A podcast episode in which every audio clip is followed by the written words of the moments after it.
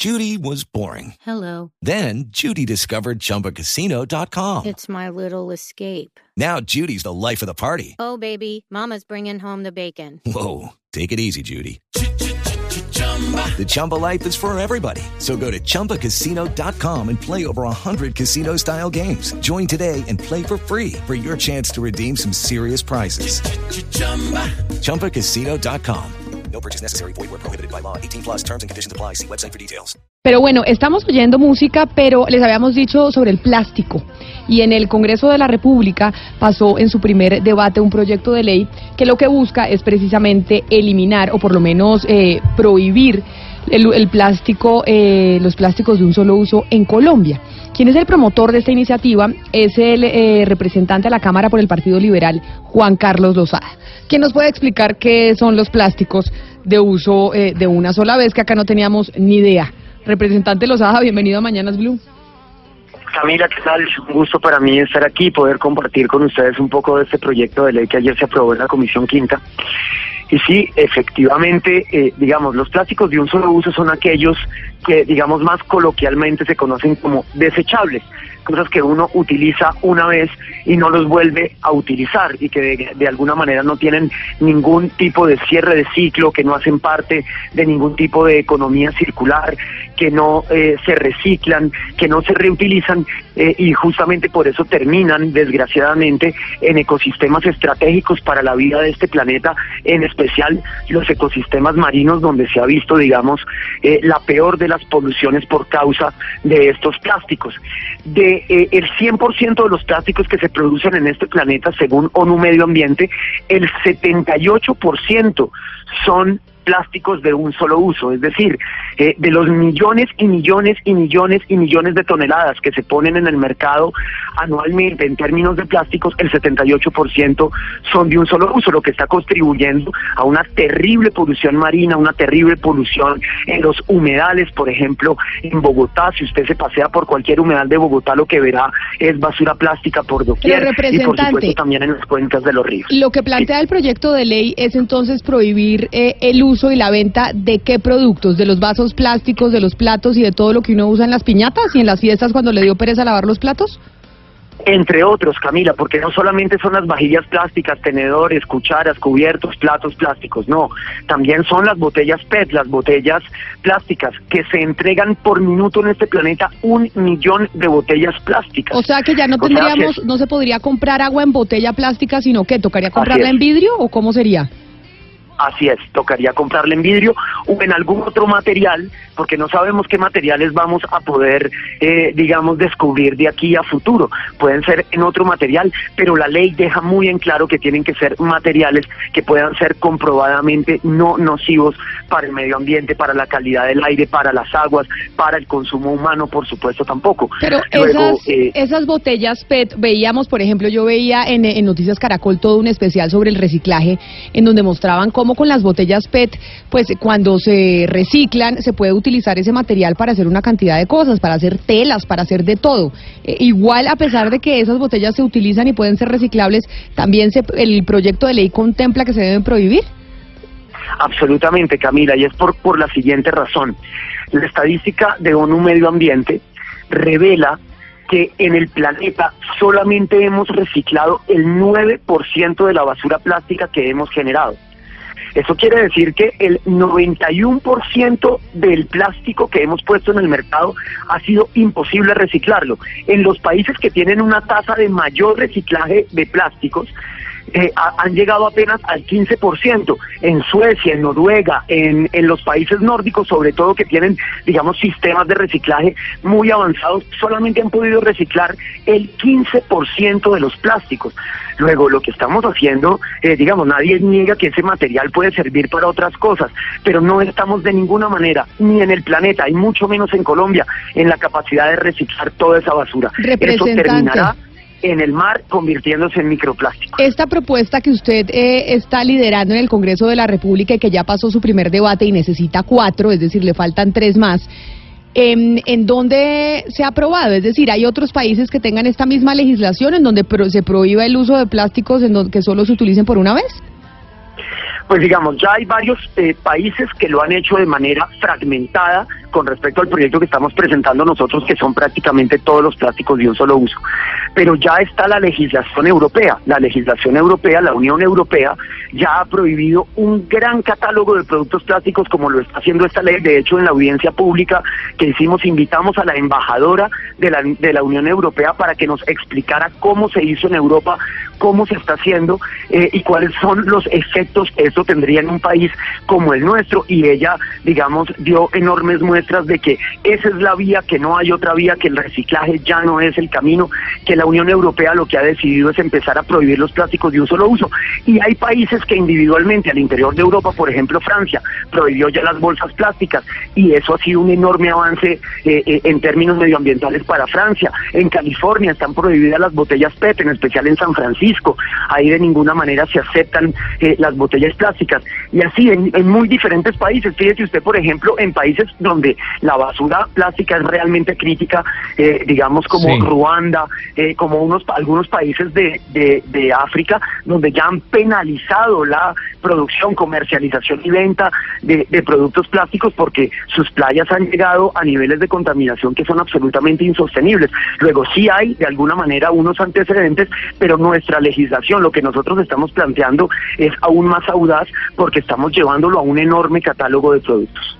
Representante, ¿el impacto económico de esta ley ya está calculado? Eh, es que eh, lo que se cree es que cambiar el plástico por otro tipo de empaques va a ser mucho más costoso y los eh, alimentos podrían subir de precio.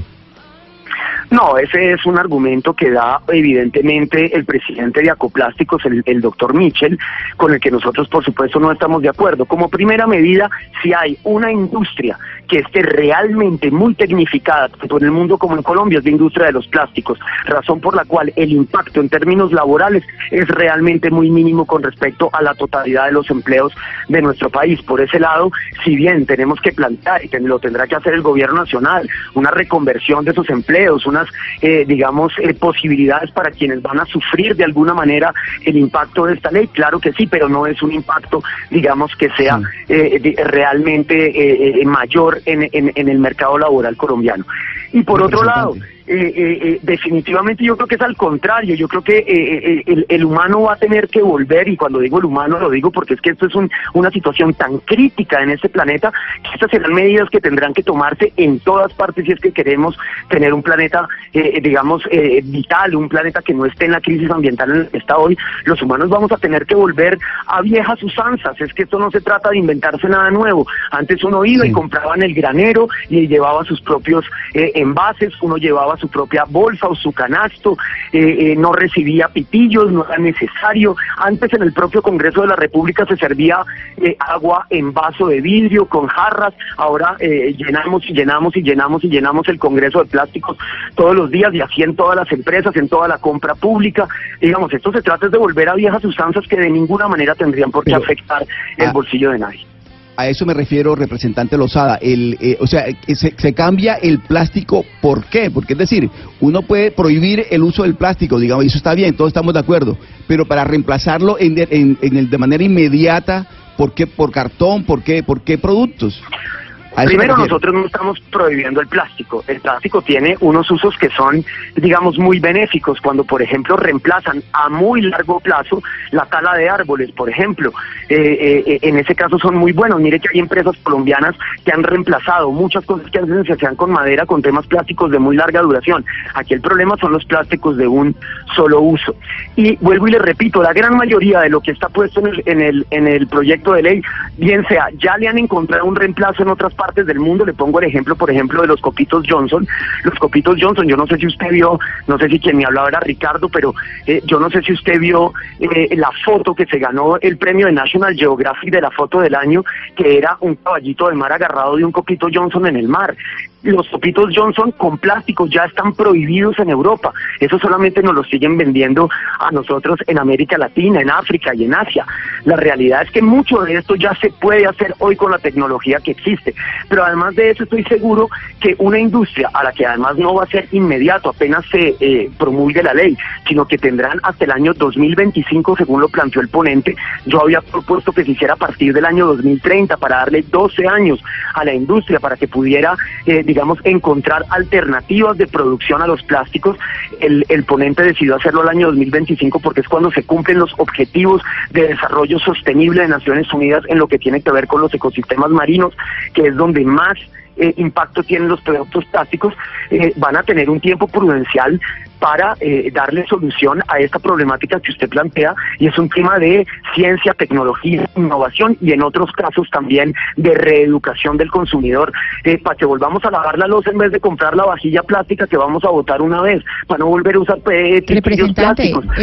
Precisamente por eso le quería preguntar eh, por esas industrias que son grandes productoras eh, de plástico.